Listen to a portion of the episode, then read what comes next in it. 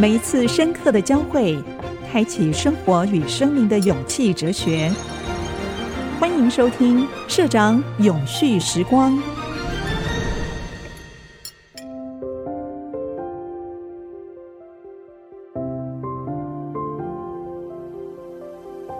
嗨，永续时光的朋友们，大家好，我是电子时报的社长黄清勇。今天邀请到的特别来宾是我非常好的朋友。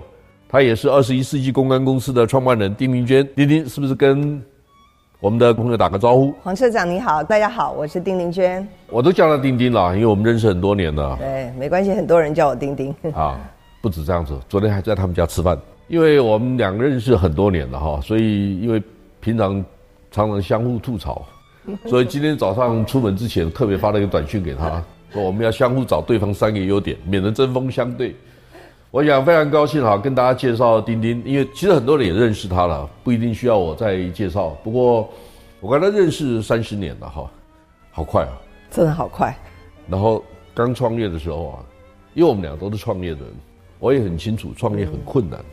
那、嗯、我很好奇，嗯，你在比我年轻的时候就创业。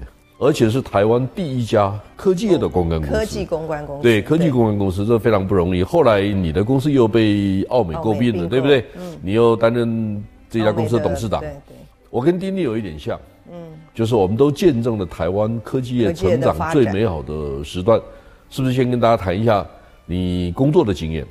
我第一份工作是在宏基科技，啊，我那时候会进宏基科技，我也是。懵懵懂懂啊，不知道原来出来 这句话你就不用讲，因为我不清楚说台湾的科技业后来会这么波明，这么蓬勃发展。那我觉得我蛮 lucky 的，在那个年代，大概一九八零那个年代，对。我其实不应该讲，嗯，你你不讲我也知道。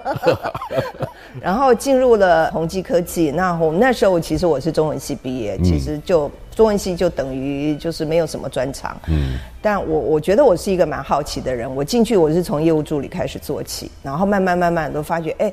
这个公司好像还蛮有远景，然后一直找新的这个员工进来嘛，然后那时候就很多的机会，所以我就很想去试试看，说，哎，公司里面除了那个 R&D 我不能做，然后那时候我觉得 Sales 好像也不是 offer 给女生，所以我那时候就看还有没有其他工作机会，我就发觉企划这个工作好像蛮适合我的，嗯，所以我就举手就说，公司未来如果有企划这种开缺的职务。我就愿意去，所以我其实，在内部我调动了大概五六个不同的职位。我从业务助理，然后当展示中心小姐去介绍那个机器。哎，可是我觉得那个经验还蛮有趣。就很多外宾来的时候，我们那时候是 Demon lady，我们要介绍那个机器怎么使用，然后去教育训练中心也当过讲师，然后就开始往广告企划，然后行销企划，最后做到公关企划。所以我在内部里面哈，我觉得哎。内部转调这个经验，其实对我人生也很大的帮助。然后第二个工作到精英电脑，在精英电脑的时候，因为我觉得说，哎，国内市场在宏基电脑已经做这么久，我就缺乏国际性的一些经验，所以我就到精英电脑。那精英电脑那时候做主机板最清楚嘛，如日中天这样子，所以我就想去学一些国际化经验。哎，然后后来两年后，我就决定自己创业，大概是。这样子的历程，所以我创业之前我只待过两家科技公司，然后后来我就在想说，如果我要创业，其实每个人都应该做自己最擅长的那件事情。对，对，对，对，嗯，所以我就想了一下，我我十年的工作经验，其实我只待过科技业，嗯，然后我最后我找到我最喜欢的工作就是公关，嗯，所以为什么不把科技加公关，这等于是一个黄金交叉线，对，就用这个点来做我创业的基础。对，其实啊，你知道。在不久之前呢、我听魏哲家讲课，嗯，的就是台积电的总裁魏哲家，我知道，他说人生选择职场哈，有一个很重要的观念，要选对老板，嗯，好，所以我看得出来哈，因为我跟施正荣师先也很熟嘛哈，你可以知道在那个时代哈，嗯，施先在谈个人电脑的时候，他是很有创意的，哦，非常，嗯，对不对？他在台湾大家不太知道品牌怎么做的时候，他有很多的论述。对，所以我们可以从他身上学到很多。是，这第一个。第二个就是说，创业的人呢、啊，会碰到很多的挫折，尤其是你第一个从事这个行业，你选定的行业的时候，你没有可以参考的对象，你必须找到自己的方法去做这个事情。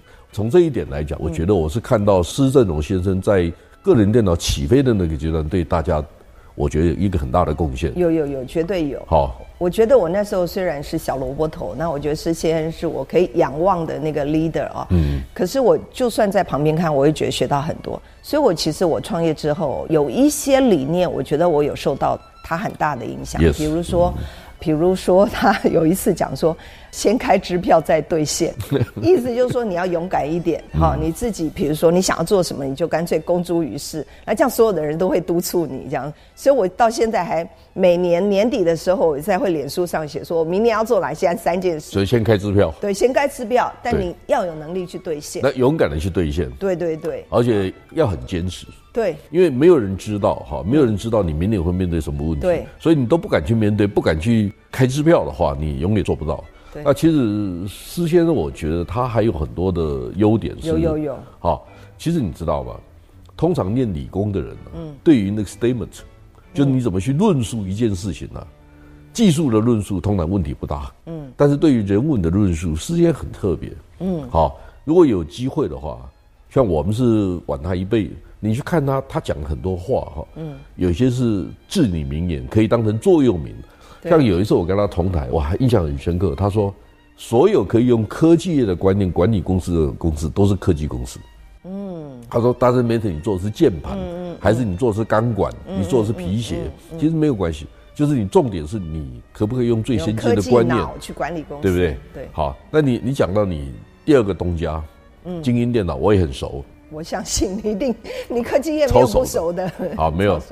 这个其实哈，精英电脑啊要上市的时候啊，他们要写上市报告书。嗯嗯。他们几个创办人就找我，他说：“你能不能写？”我说：“为什么要写这个？”他说：“我们是第一家主机板要上市的公司。”嗯嗯。好，我们很怕审查委员不懂我们这个行业，我们有人把它写下来。你可以变成一个教案，哎，我觉得有道理。哎，对，他找对的人了。所以呢，我就我还记得那一九九一年、九二年的时候，差不多，差不多。我每天下班以后就到淡水去，就到北投。对，北投那时候好远，对不对？很远。然后我就他们帮我上课，嗯，所以我就学到很多，包括主机板在中南美洲怎么卖。中南美洲第一大通路商叫 Italtech，我到现在还记得。哇，俄罗斯到底是谁？哈，所以。丁丁刚才给我们很重要的一个一个观念，就是他在宏基的时候是轮调，或者是有不同的工作，找自己有兴趣的那个职位。你知道我们公司的资深副总叫苏玉正，嗯，他这辈子也只有两个工作，好，他在我们公司换了九个工作，哇，他什么都做过，所以他升得最快。对，所以有时候我就跟年轻人讲说，你不见得哈一定要去就辞职去外面找工作。如果你觉得你的公司还不错，理念也不错，创办人也不错，对，你为什么不在内部里面寻求机会？所以我觉得内部转调其实也是一个很棒的机会。你刚才讲的重点就是说，老板你要选对，对，好，你要知道很稳定，这家公司它不断在创新，好，如果创新就会有很多的机会。所以这是我们看到，不过我们两个很幸运的哈，就是在在台湾电脑业，特别是电脑业成长最快的时候。不过我很好奇，之后你为什么把公司卖给澳美公关？哦，因为我自己大概创业了六年之后啊，其实澳美就来找上我。那那时候因为呃整个科技业在 booming，所以很多外商。其实就来台湾设分公司嘛，那他们来台湾设分公司，第一件事情就想要树立形象知名度，所以第一就会来找上公关公司。嗯、然后那时候不管什么 Intel 啊、Microsoft 啊、Dell 啊、什么 Compaq 什么科技公司，大概大公司都是你客户。对对对，那时候都会找过来，然后我就觉得我的定位很好，因为那时候所有的公安公司都号称自己是全方位公关公司。嗯所以全方位就是我什么案子我都要接，所以我那时候刚创业的时候，其实我们公关产业有人在打赌说，丁丁这家公司活不过六个月。嗯，他说哪有人那么笨，把所有的鸡蛋都放在同一个篮子里。没有，我打我打断你一下哈，我刚刚创办电子时报的时候，有一位科技媒体非常资深的一位朋友，他就跟施正荣说。黄金有三个月，我就帮你去收尸啊！是不是？我就觉得市场反正就永远也有一些人，有永远有一些人认为你做不起来。对，好，那你会不会做得起来？其实跟你自己的坚持，不见得是能力有关。对对对，我们就必须去学习，然后你做一点差异化，你就有机会创造自己的市场啊。对，所以那时候就想说，他们就说，那如果科技业倒了怎么办？我想科技业这么大的大象如果倒了，我不过一个小蚂蚁被压死，so what？所以我也心甘情愿了。啊，所以我觉得人就是要做你擅长的。那我觉得我只待过科技业。那我只懂公关，那我只能做科技公关。那其他你说食品业什么，我又不懂。嗯、那顾问一定要比人家懂嘛，对不对？不能变顾门口嘛。我顾顾问可以顾左右而言他，然后 问东答西。对，所以后来我就觉得说没关系，那我就还是坚持做科技公关。那科技公关这样一路走来，我觉得真的很 lucky。就像你讲，我们刚好在科技风起云涌的那个年代，然后我们参与了一脚，然后我们经历了整个的美好。那所以那时候奥美就觉得说，哎，怎么有一家公司竟然科技客户比我多？那奥美是全球，我觉得他们消费品的产业做得很好。对。可是科技业的客户他就打不过我。嗯。那你知道外商的策略就这样，我打不过你，我就买买下，买下来，把你买下来。嗯。那我那时候为什么想卖？因为我自己也思考到，我在经营一段时间以后，我发觉有一个瓶颈，就是说我需要国际性的知识库。哦，然后我需要教育训练，就是有好的 trainer 来训练我的员工，要不然我员工没有办法成长。然后后来我已经觉得我已经变成公司的天花板，我觉得创办人或 leader 绝对不能变成天花板。可是我觉得我每天忙于这些事物，我没有时间学习成长。嗯那我觉得唯一可以让公司永续发展下去，就是我要引进国际化的资源来帮助公司可以永远这样永续。所以我觉得奥美是一个蛮好的伙伴，然后理念跟我也很近，所以我们就一拍即合。我跟丁丁是很多年的朋友，我们今天讲好哈，就是要帮对方赞美一下，好，所以我们先休息一会儿，等下再看看我们怎么相互赞美对方。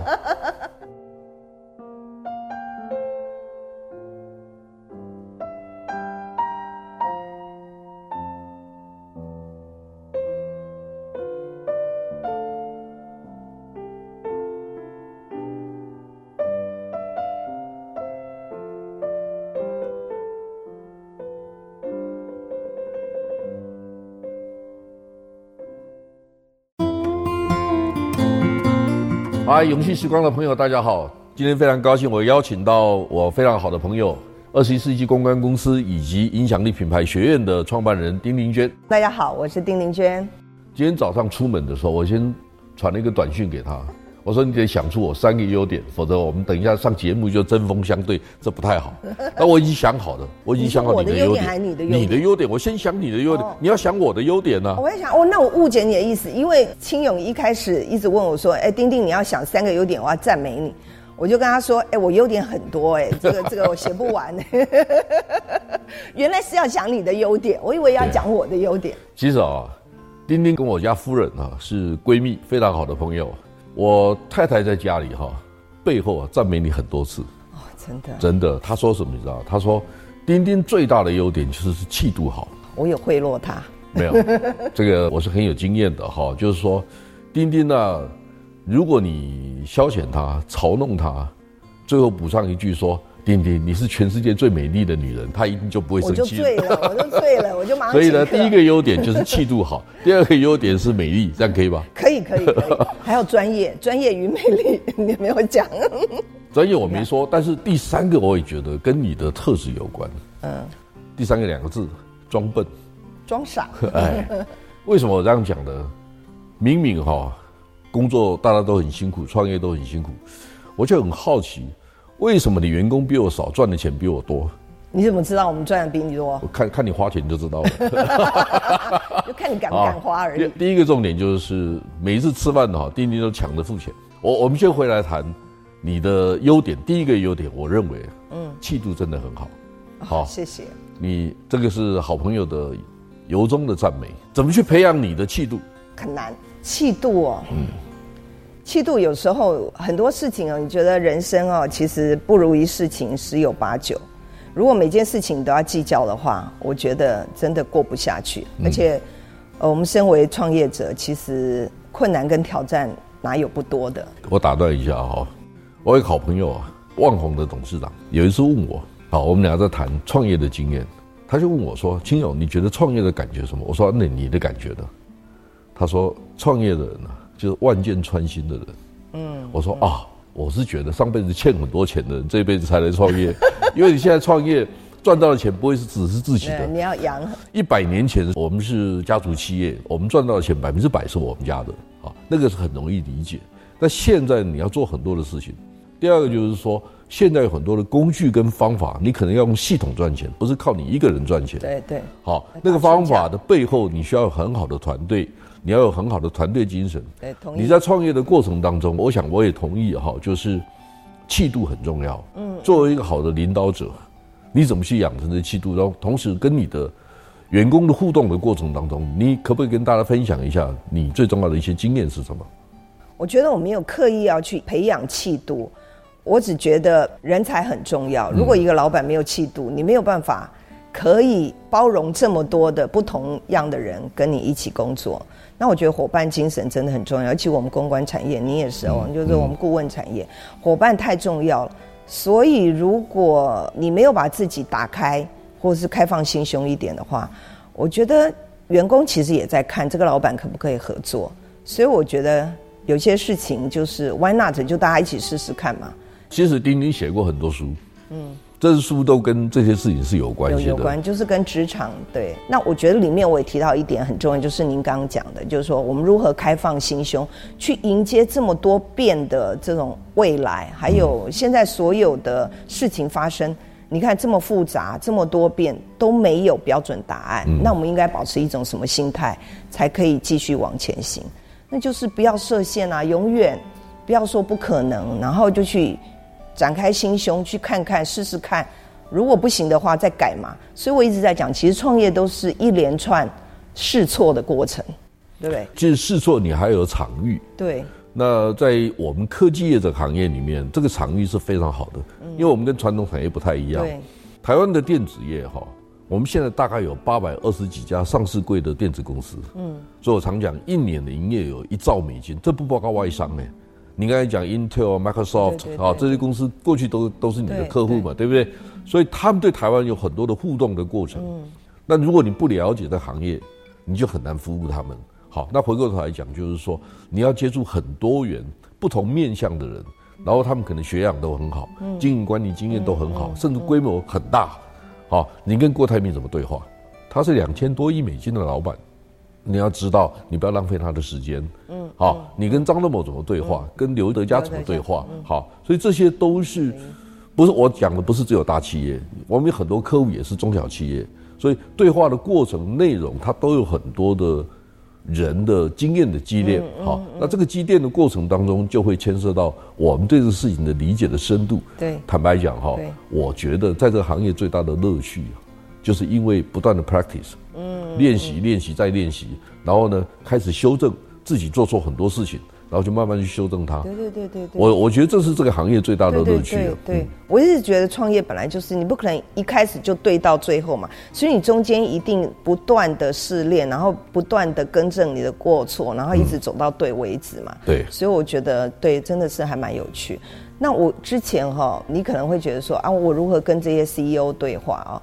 我后来我就学到一点，我觉得每一个人都有他自己领域的专长。那我的领域专长就是在品牌公关，嗯，所以我会跟我的客户说，或许我没有，我一定不会比你了解你自己的产业，但我今天来帮助你是在品牌公关，所以我在这个面向，你提供给我你产业的资讯，让我更了解你，然后我帮助你在品牌公关方面怎么样可以让更多人看见。如果我觉得从这个角度的话，就不要彼此去 criticize 说你为什么这么不懂我的产业，或是对，对，对，因为很多人其实有错误的观念哈，就是说，我最近也有碰到这个例子，嗯，好，就有一个老板就告诉我说，哎，我比你更懂那个第三类半导体、第四类半导体，我在想说，我现在懂那么多，到底要干嘛？对，我觉得不是比较，我们是要互相合作，不是那个是他应该具备的专长嘛。如果你是在半导体设备业、材料业，你本来就应该要懂这个东西，对，对不对？那我呢？我能够告诉你的是说，哦，全世界的分工大概怎么样，结构怎么改变，嗯嗯、或者说，哎，你将来跟越南、跟印度，或者甚至跟韩国、跟日本之间的关系是什么样的关系？我协助你去找到那个定位，对，然后确定你到底要做什么事情。好，因为每个人时间真的很有限，对，你做不完，对，所以我们这个行业最重要的一个观念就是相互合作，对，共同建立一个好的 ecosystem，对，这一点很重要，对，所以很多科技业的朋友有时候会跟我对呛。就告诉我说：“哎，我比你更懂哦。”你我们真的要讨论这个事情吗？对啊，所以我也是后来就跟客户说，我们不要挑战那个彼此的那个知识，你懂得，请你告诉我你的行业，对，哎，让我了解，然后让我有能力可以帮助你。做顾问第一个原则就是客户要信赖你，对否则不要做这种客户的供应商或服务商，这、嗯、个太累了。嗯、所以台湾有时候我们对使用顾问服务的观念是有落差的，是是，他需要很多的重新练习。然后把那个问题理清楚。对，现在台湾这个问题是相对弱的。哦，这个很重要。我觉得经常哈，那个厘清问题其实是最重要的 key。嗯。因为有时候你问题定义不清楚，顾问有时候就会被带偏了。对对，所以我是觉得一开始倒不如大家坦白一点，把你所有的问题谈出来，然后我们来一起讨论，一起 brainstorming。我们以前哈，这个我的前辈就告诉我说，美国的顾问公司。就老是告诉你 only one hand, only other hand，就他 always 有两只手，对不对？